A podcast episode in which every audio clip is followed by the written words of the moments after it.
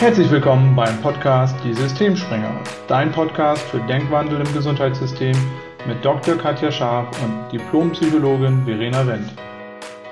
Herzlich willkommen zu einer neuen Folge heute mit Katja und mir. Und wir haben wieder Gäste heute, und zwar den Arne Salich und die Susanne Schuster. Die haben eine Akademie für Selbstkompetenz gegründet. Und zusammen mit uns, Katja und mir, wir sind ja auch neben unserer Tätigkeit als Psychotherapeutin und Ärztin kontextuelle Coachin, wollen wir heute mal darüber sprechen, ähm, was eigentlich im Bereich Prävention gerade bei Depressionen möglich ist oder möglich wäre. Und da würde ich gerne mit dir mal starten, Katja, weil du hast ja selber mal eine persönliche Erfahrung dazu gemacht. Ähm, als es dir mal nicht so gut ging, wie schwierig das ist, Hilfe zu bekommen, wenn man nicht unbedingt eine Diagnose äh, bekommen kann, in Anführungszeichen, um auch die Therapie abrechnen zu können. Magst du vielleicht mal starten, was deine Erfahrungen waren? Ähm, ja, das mache ich gerne. Also herzlich willkommen, schön, dass ihr reinhört. Bei mir war es tatsächlich so, dass ich nach ähm, dem Tod meines Vaters, der ist tödlich verunglückt, beim Bergsteigen, es kam für uns alle sehr plötzlich und es war viel zu organisieren, dass ich ähm, gemerkt habe, dass ich diesen ganzen ähm, zusätzlichen Belastungen, die entstanden sind, neben Vollzeitjob irgendwie nicht mehr so gewachsen war. Also ich war sehr traurig, ähm, es war viel zu tun im familiären Umkreis und ähm, irgendwann habe ich gemerkt, dass ich das Gefühl habe, ich schaffe das nicht allein und habe dann aktiv versucht, mir therapeutische Hilfe zu holen mit der Idee, dass ich eine Unterstützung bekomme, irgendwas an die Hand bekomme, wie gehe ich durch so eine, so eine Situation durch, also was kann ich selber machen, wenn eben diese tieftraurigen Phasen kommen. Und ähm, ich habe ähm, mehrere Therapeuten ähm, eben versucht zu kontaktieren. Es war erstmal unglaublich schwierig, einen Platz zu bekommen und bin dann bei einer Therapeutin gelandet, mit der eben erstmal viel gesprochen wurde, wo es gar nicht um die Erfahrung oder das Ereignis ging, sondern es wurde eher viel geguckt, wie ist mein Leben generell, wie ist meine Familiensituation, wie war das mit meinen Eltern, wo ich dachte, da, darum geht's mir gar nicht. Ich möchte eigentlich akute Hilfe für die Situation, in der ich gerade bin. Ich habe da in der Klinik gearbeitet zu der Zeit, wollte auch schnell wieder arbeiten, habe aber einfach gemerkt, dass ich einfach so traurig und erschöpft war, dass ich das in dem Moment nicht so geschafft habe und ähm, war viel laufen, war zwei Wochen zu Hause krankgeschrieben und wollte einfach schnell da raus. Und ähm, nach so ein paar Gesprächen war es dann so weit, dass sie gesagt hatte, na ja, ähm, wenn Sie das schnell alles wieder machen wollen, ich kann Ihnen auch Medikamente verschreiben, die nehmen Sie abends, die sind so ein bisschen, die beeinträchtigen Sie nicht im Job, die sind so ein bisschen ähm, äh, sie können gut schlafen, sie sind so ein bisschen antriebssteigernd und dann nehmen Sie die doch mal und dann gucken wir, wie es Ihnen damit geht. Und das war für mich so ein Punkt, wo ich gedacht habe, das ist eine Richtung, die wollte ich nicht. Also ähm, dann habe ich gesagt, naja, aber wenn ich die jetzt nehme, wie nennen Sie das denn, was ich jetzt habe? Und dann hat sie gesagt, ja, ähm, das ist eine, eine milde Depression oder eine leichte Depression. Ähm, und dann habe ich gefragt, naja, und taucht das irgendwie auch in Arztbriefen und Berichten auf? Also welche Konsequenz hat das auch für meinen Versicherungsstatus oder so? Und dann hat sie gesagt, naja, äh, eigentlich ist es nur relevant für meine Abrechnung, weil damit kann ich mit Ihnen Therapiestunden machen. Und ich habe dann gesagt, na ja, ich möchte gar nicht, dass das irgendwo auftaucht, weil für mich war das irgendwie klar, das ist jetzt keine Krankheit, die ich habe, sondern es ist eine Phase, die ich durchlebe. Und habe sie dann A gebeten, dass ich das privat zahlen kann, dass das quasi gar nicht irgendwo auftauchte und bin dann danach tatsächlich auch nicht mehr hingegangen. Ich habe diese Tabletten nicht angefasst und habe dann einfach ähm, viel Sport gemacht äh, und bin dann darüber haben wir uns ja auch irgendwann kennengelernt, auf so ein Coaching, ähm, auf so ein Coaching gekommen, wo einfach andere Ansätze waren, wo es wirklich darum geht, leidvolle Erfahrungen passieren, nur du selber hast in der Hand, wie lange du leidest. Das klingt erstmal ganz banal und simpel, das war's nicht. Da waren auch viele mental-emotionale Übungen dabei. Die haben mir aber tatsächlich geholfen, anders damit umzugehen. Und das hat mich auch dazu gebracht, so ein bisschen meinen Werdegang anders zu durchdenken und einfach kritisch zu hinterfragen, wie ist man mit Menschen, die in bestimmten Lebenssituationen auf bestimmte Ereignisse in einer ganz gewissen Art und Weise reagieren. Was brauchen die? Also brauchen die tatsächlich direkt eine feste Diagnose, die sie irgendwie auch labelt? Oder brauchen die vielleicht so Ansätze, deshalb bin ich auch so glücklich, dass wir uns kennengelernt haben, Arne und Susanne, irgendwas, was sie in ihrem, äh, quasi in ihrer Kompetenz stärkt, solche Phasen einfach anders zu durchleben.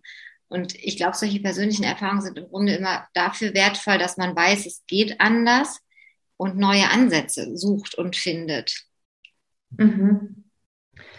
Ja, das ist total, total spannend, finde ich ähm, sorry, Anne, finde ich total spannend, was du sagst, ähm, Weil ich habe da nach meinem Studium schon viel drüber nachgedacht, dass ich mich so gefragt habe, aber was ist denn für die Leute, die jetzt nicht so tief in, in Anführungszeichen schon in einer Depression sind, dass sie die Diagnose einer Depression haben, aber so wie ich mich auch häufiger gefühlt habe, irgendwie so dazwischen. Also dass man irgendwie so merkt, man hat so Anzeichen und dass man merkt auch, das ist vielleicht nicht günstig, dass das in so eine Richtung geht, dass man viel Stress hat oder sehr überlastet ist. Aber ähm, ja, was, was sind denn dann für Möglichkeiten, auch therapeutische Hilfe zu bekommen? Und als ich dann mich mit der Therapieausbildung mehr beschäftigt habe, ist mir klar geworden, im Endeffekt brauche ich ja für Psychotherapie immer eine Diagnose. Dabei sonst kann ich es nicht abrechnen. Es sei denn, ich habe jemanden, der sagt, er zahlt es eben selbst.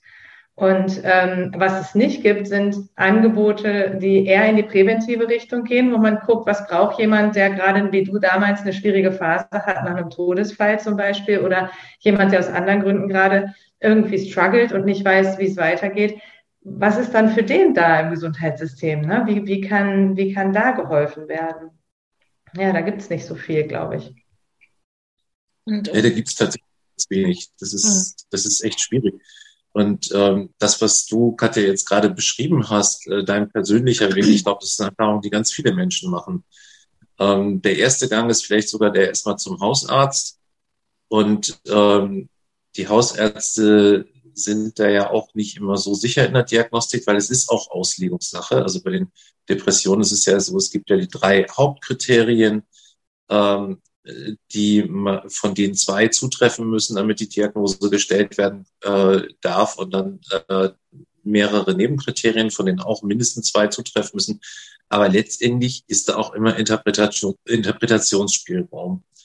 Und insofern ähm, also ich möchte auf keinen Fall das Thema Depression bagatellisieren. Wer wirklich in einer schweren oder mittelschweren depressiven Episode ist, ist es eine wirklich sehr heftige Krankheit, ähm, die äh, Menschen wirklich äh, gefangen nimmt und äh, die wirklich auch in professionelle Hände äh, gehört und wo es professionelle Hilfe braucht. Ich glaube tatsächlich auch, dass es oft eine Verlegenheitsdiagnose ist, sei es aus Abrechnungsgründen oder sei es, weil man es einfach nicht besser weiß und sich Depression ja auch, wenn man sich die Zahlen anschaut, so ein bisschen zu einer Volkskrankheit entwickelt hat.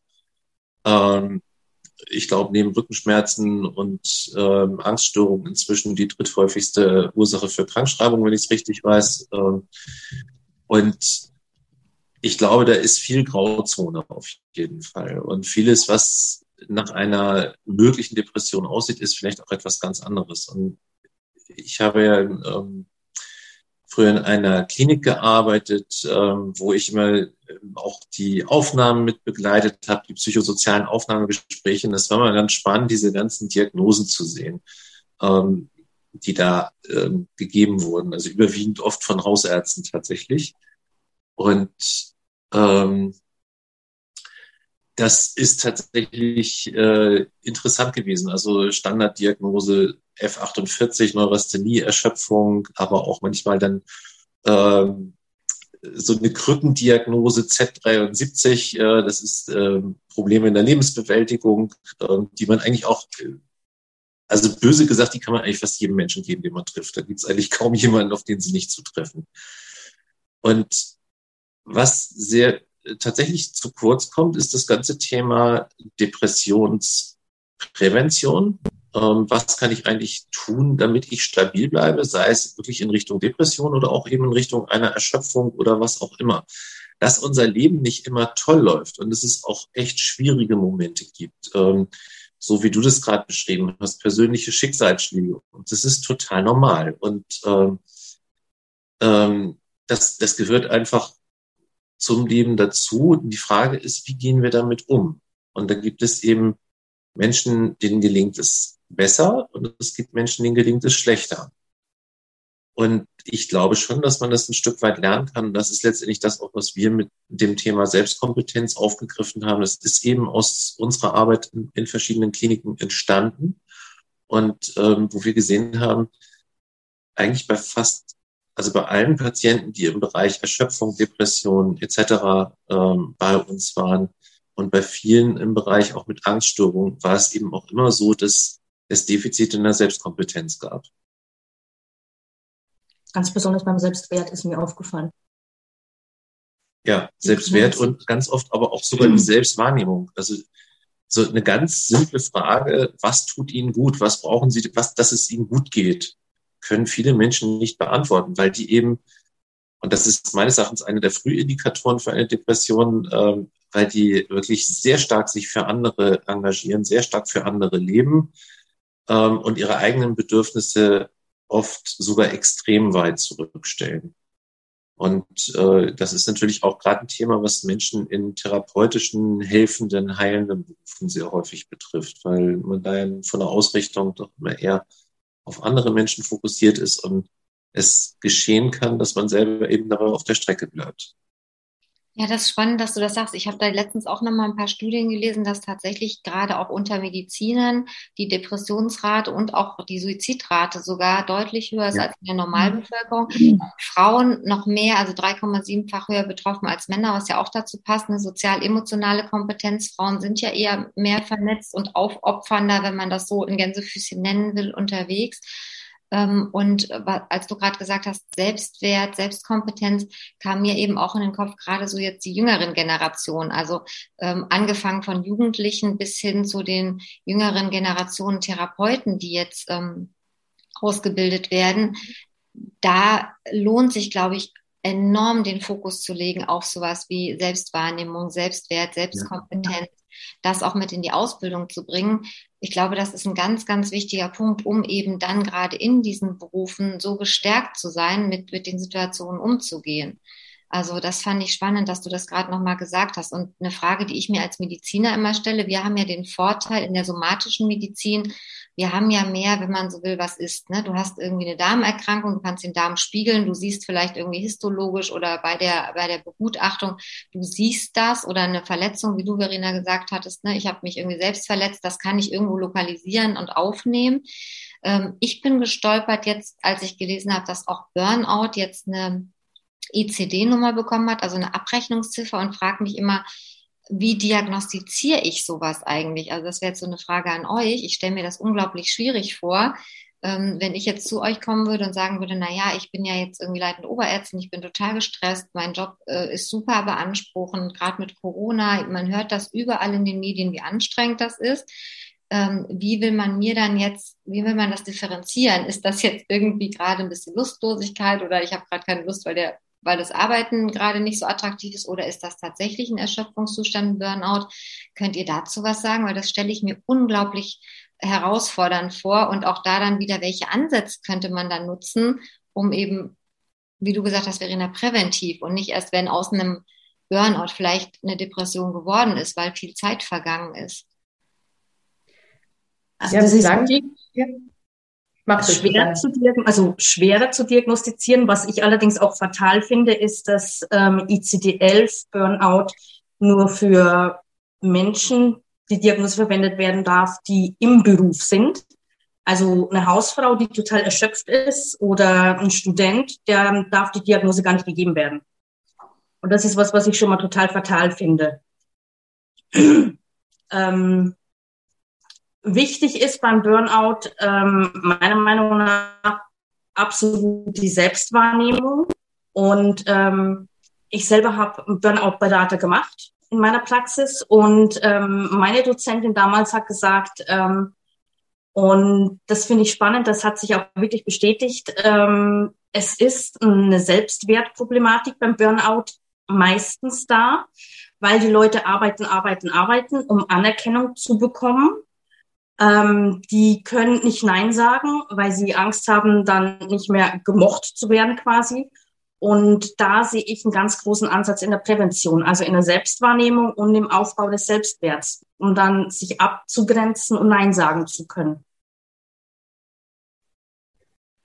Mhm, das stimmt. Worüber ich noch gestolpert bin, ist auch, dass ähm, bei der ICD-11-Diagnose nicht nur das nur auf den Job bezogen ist, sondern es letztlich auch ähm, beinhaltet, dass man eine negative Haltung oder Zynismus zum eigenen Job entwickelt. Und ich habe mhm. viel mit Menschen gearbeitet.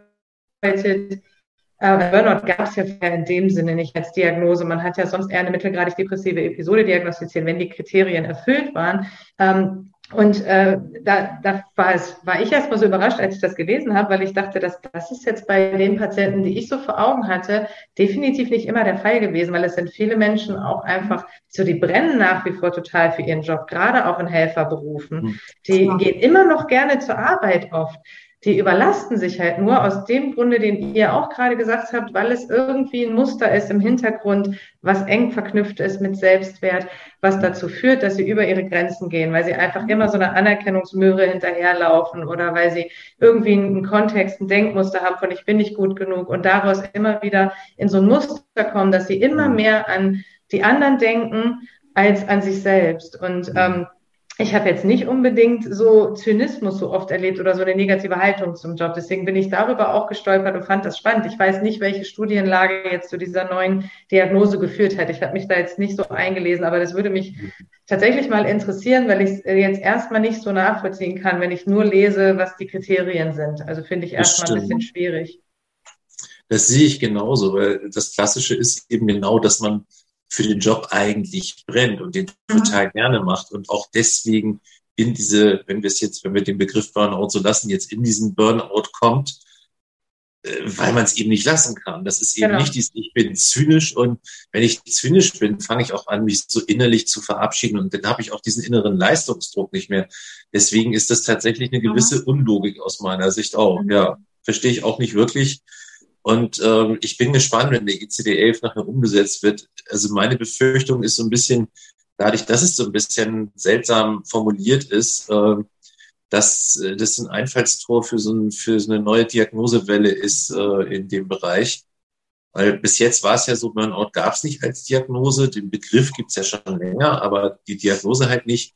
Und ich habe es halt oft erlebt, dass, äh, dass dann als mit diesem Kürzel Z73 im ICD-10 Probleme in der Lebensbewältigung äh, versucht wurde abzudecken, was es auch nicht wirklich trifft. Und äh, ich habe jetzt ein bisschen die Befürchtung, jetzt ist Burnout offiziell und dann kann man auch Gas geben und das ordentlich mhm. diagnostizieren. Genau. Das befürchte ich auch. Und was ich noch ungünstig finde, ist, ähm, letztlich ist es ja trotzdem noch sehr verwandt mit einer depressiven Symptomatik, weil ja auch Energielosigkeit, Erschöpfung Hauptkriterien sind von dem neuen Burnout sozusagen. Und ähm, es ist ja letztlich nicht das, das Ziel, beziehungsweise ist oft nicht funktional, aus dem Job dann auszusteigen. Also, weil das ist ja oft das, was dann passiert. Es wird irgendwas diagnostiziert, die Leute steigen dann aus oder machen den Job erstmal nicht weiter. Und das ist jetzt bei Depressionen auch oft eher fatal, weil dann die Tagesstruktur wegfällt, weil dann die Anerkennung wegfällt, mhm. weil es oft eher darum geht, wie kann ich den Job denn so machen, dass ich nicht ausbrenne, weil die meisten machen ja ihren Job grundsätzlich gerne. Natürlich, wenn sie den nicht gerne machen, kann man gucken, was wollen sie stattdessen machen oder was wollen sie in ihrem Leben ändern. Aber jetzt eine Diagnose zu haben, die man auch, ich sage es jetzt mal so ein bisschen, äh, ja, provokativ dazu nutzen kann, aus dem Arbeitsalltag auszusteigen, ist ja nicht unbedingt sinnvoll immer. Ja, das stimmt. Das ist, äh, also ich sehe das auch so bei einer Depression. Klar, in einer wirklich in einer schweren depressiven Episode geht es sowieso nicht das mehr. Ist klar, nee, da arbeitet man ja auch nicht mehr in der Regel. Aber in einer ähm, leichten depressiven Episode ist es oft aus meiner Sicht auch sehr hilfreich, im Job zu bleiben und sich da eben diese Strukturen Anerkennung auch ähm, zu holen. Das ist nicht immer der richtige Weg, sich dann zu Hause im Bett zu verkriechen. Und ja, aber das verstärkt ja, auch wieder. Ja, ja, ja genau.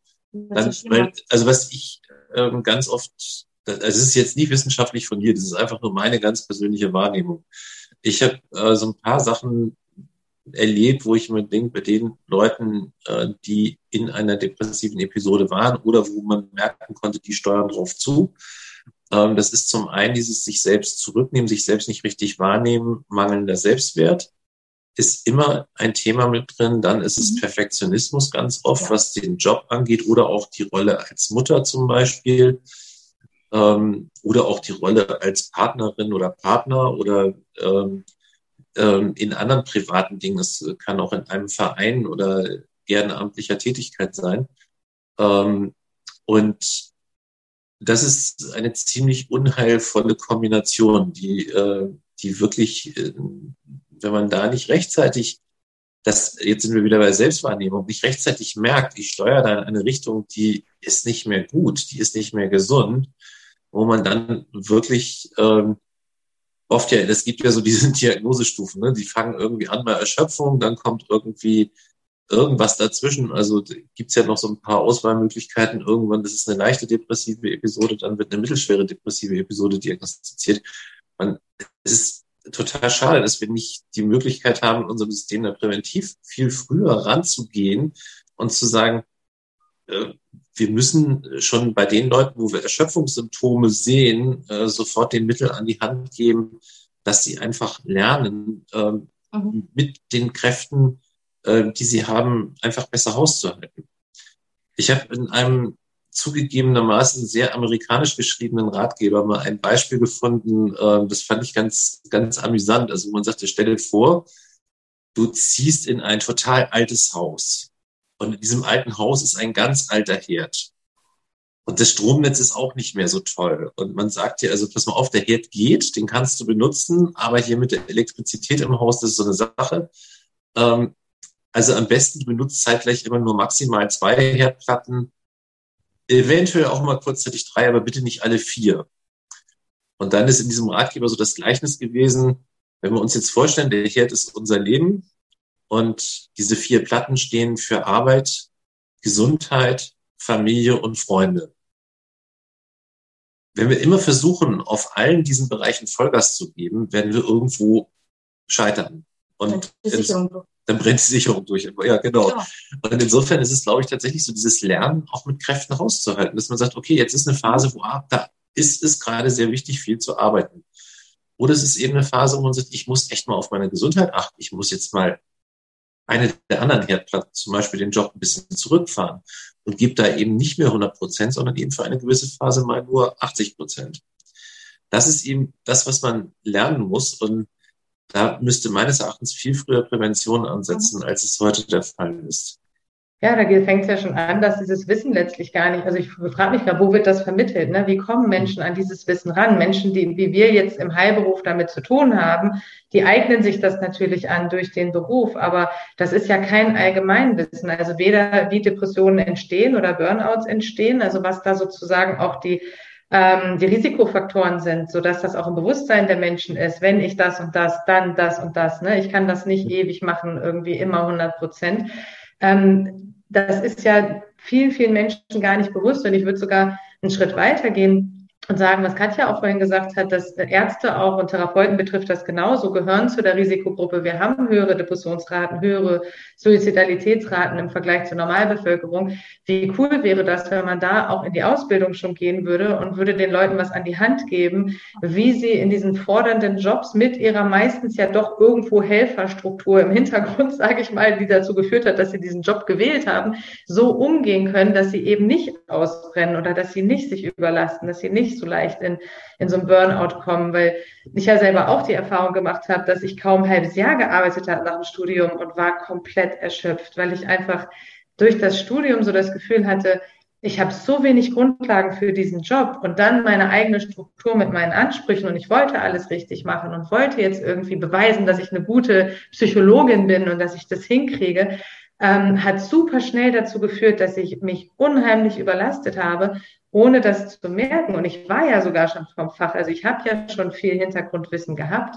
Aber ähm, das war mir damals auch nicht bewusst. Und ich glaube, es geht vielen auch in unseren Berufen sogar so. Und das ist irgendwie so eine Lücke. Also es wäre super, wenn man da mehr Prävention machen würde und wenn es auch eine Möglichkeit gäbe, dass das über die Krankenkassen läuft und nicht nur die Krankheitsabrechnung und Therapie über die Krankenkasse läuft. Ja. Was mir da gerade was mir da gerade noch so eingefallen ist zu dem, was ihr gesagt habt, das finde ich total spannend. Ähm, eben auch dieser Übergang, ne? Mit, mit Erschöpfung geht's los und dann hast du ja, je mehr Zeit vergeht, wenn, wenn keine Präventivmaßnahmen oder frühe Hilfen, nenne ich es mal, da sind, wie sich das dann sozusagen eskaliert. Und ähm, da würde ich mir einfach wünschen, wirklich mal zu gucken, wie ihr das gesagt habt, wozu führt denn das, wenn ich mich so, ähm, so aus, aufopfere, wenn ich so ausbrenne und warum mache ich das? Und da sind wir nämlich ja wirklich schnell bei, bei Anerkennung und da kann man ja wirklich auch mit Therapeuten, Ärzten, aber auch mit Patienten arbeiten, zu sagen, okay, mhm. ja, und, und kennt man das vielleicht? Das sind ja oft ganz, ganz alte Muster, die wir da ausleben, die uns ja, ja dann jahrelang begleiten und das wäre ja zum einen ein cooler präventiver Ansatz, einfach ganz früh zu schauen, okay, und warum machst du das und, und wozu führt das und was befürchtest du, wenn du jetzt einfach mal deinem Chef auch sagst, das ist zu viel. Und das mhm. andere, was ihr gerade gesagt habt mit den ne, mit den vier Herdplatten und man kann dann vielleicht nicht 100 Prozent geben. Mir kam da gerade, ja, was sind denn 100 Prozent? Weißt du, vielleicht ist ja, wenn man so das Leben als 100 Prozent sieht und ich bin gerade im, im Job irgendwie äh, gefühlt vielleicht nur bei 80, dann sind diese 80 Prozent aber gerade meine 100 Prozent, die ich auf dieser hm. Herdplatte gerade abliefern kann. Also dass man auch weggeht von diesem, ähm, das ist zu wenig oder das muss mehr sein, sondern dass man sagt, das sind genau die 100 Prozent, die ich gerade in dem Moment geben kann. Und auch jemand, der erschöpft ist, der gibt dann vielleicht gerade seine 100 Prozent. Und auf dem Ansatz zu gucken, weil dann geht man auch weg von diesem Defizitären. Dann hat man nicht das Gefühl, okay, ich leiste jetzt zu wenig, sondern nee, guck doch mal, du leistest jetzt diese 100 Prozent, die du in diesem Bereich leistest, weil du hast eben noch drei andere Herdplatten, die du sozusagen auch noch befeuerst.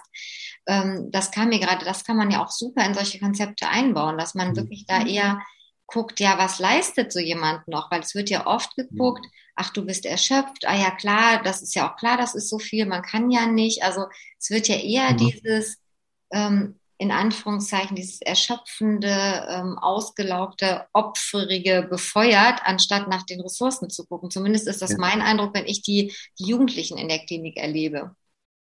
Hm. Ich glaube, das ist so. Wir gucken meines Erachtens viel zu wenig auf die Ressourcen. Mhm. Und äh, das ist, glaube ich, auch wenn man das mit Patienten dann mal tut und sagt, wo, was ist denn eigentlich ähm, wirklich bei dir eine Ressource? Und die fangen wirklich mal an, so auf ihr Leben zu gucken, dass die oft ganz spannende Sachen entdecken und äh, merken, also zum einen das, was du eben sagtest, wenn ich meine 100 Prozent gebe, auch wenn die vielleicht, wenn jemand anders mehr gibt. Das ist ja, wir sind ja zum, wir sind ja nun mal alle auch unterschiedlich und es gibt halt ähm, Menschen, die haben eine andere Energie, also ob das immer die, die können mehr bewältigen. Ob das jetzt immer gut ist oder nicht, das sei dahingestellt.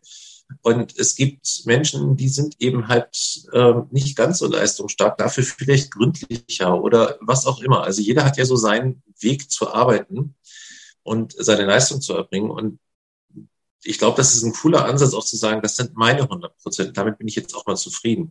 Und ich schaue nicht, dass meine Kollegin, mein Kollege äh, vielleicht noch irgendwie mehr schafft als ich, sondern ich schaue darauf, was ich schaffen kann. Das ist, glaube ich, sowieso auch so ein Problem, das, was wir ja schon in der Erziehung in, haben, äh, dieses Vergleichen mit anderen. Ne, das Nachbarskind hat aber das und das, das kann jetzt schon Fahrrad fahren, du kannst noch nicht Fahrrad fahren. Ne, und so weiter. Also das, da lernen wir das schon ganz früh, ähm, dass, dass wir uns mit anderen vergleichen. Und letztendlich ist es ja immer wichtig, mit sich, mit sich selber zu vergleichen, zu gucken, wie ist meine Entwicklung. Absolut.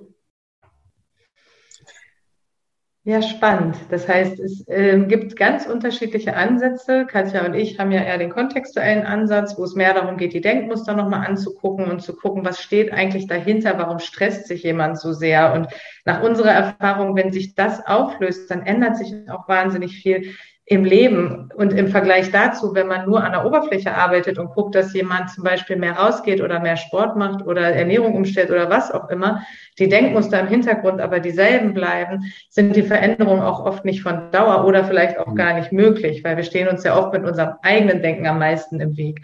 Und ihr habt ganz interessante ähm, Ansätze genannt, wie ihr zum Beispiel die Selbstkompetenzen von von äh, Menschen stärkt, ne? wo es um Selbstwahrnehmung geht, um mhm. Selbstliebe geht, wirklich so darum geht, nochmal zu gucken, was für Ressourcen habe ich eigentlich als Mensch und nicht diesen Ansatz zu gucken äh, oder eher diesen defizitorientierten Ansatz, wie du es gerade genannt hast.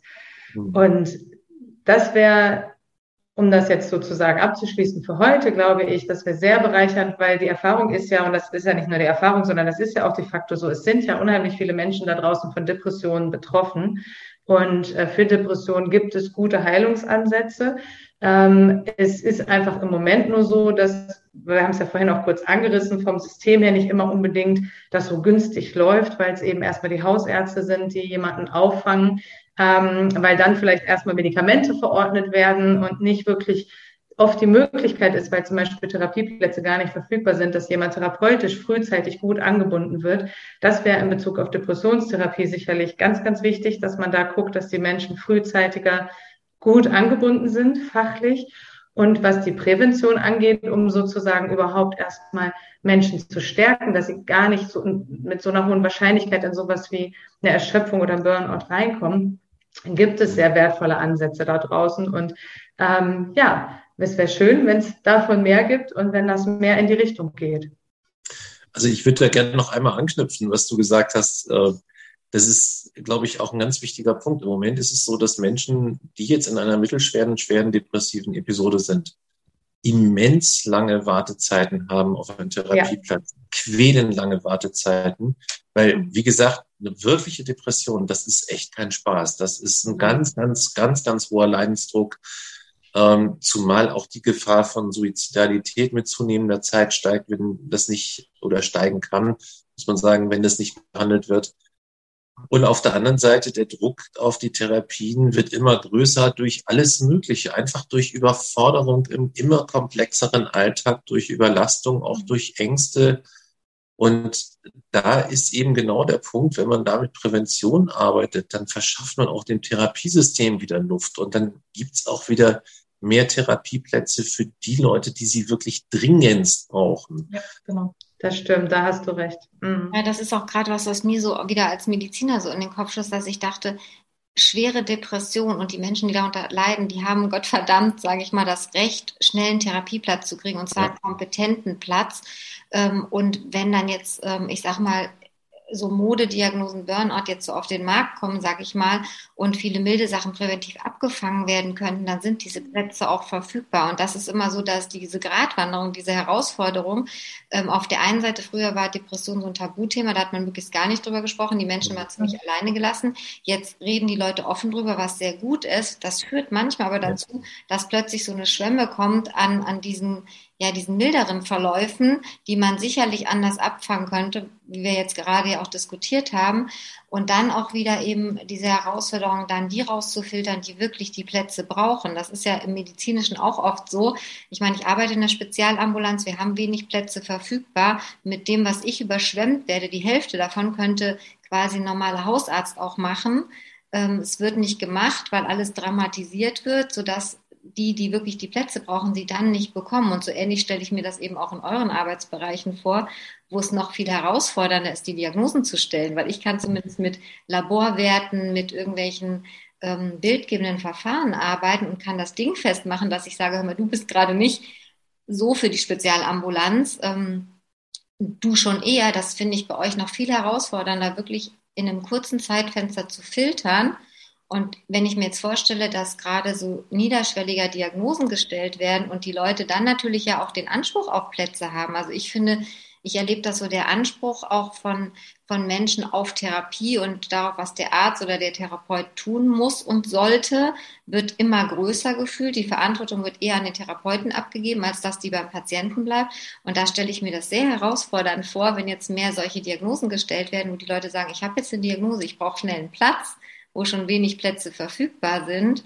Ähm, deshalb ist das, glaube ich, auch ein Ansatz, die Lanze zu brechen für niederschwellige Konzepte, für Prävention und eben für einen ordentlichen Filter, damit die Menschen, die es wirklich brauchen, ihre Therapieplätze bekommen. Absolut. Absolut. Ja. ja. Kann ich auch nur unterschreiben. Dann vielen Dank euch für das heutige Gespräch. Vielen Dank, Arne und Susanne, dass ihr heute nochmal dabei wart. Ja, vielen Dank. Gerne. Schön. Und wenn ihr mehr über unsere Arbeit erfahren wollt, könnt ihr auch gerne nochmal bei der Homepage vorbeischauen, www.gesundimgesundheitssystem.de. Und wir freuen uns auf euch in der nächsten Folge. Ja, vielen Dank auch von meiner Seite. Wenn ihr Arne und Susanne die, die Konzepte euch anschauen wollt, Expressol, ähm, da findet ihr sie. Espressol. Ähm, Espressol, genau. Ähm, wendet genau. euch gerne an uns. Wir vernetzen sehr gerne. Vielen Dank, dass ihr wieder dabei wart. Und danke fürs Zuhören.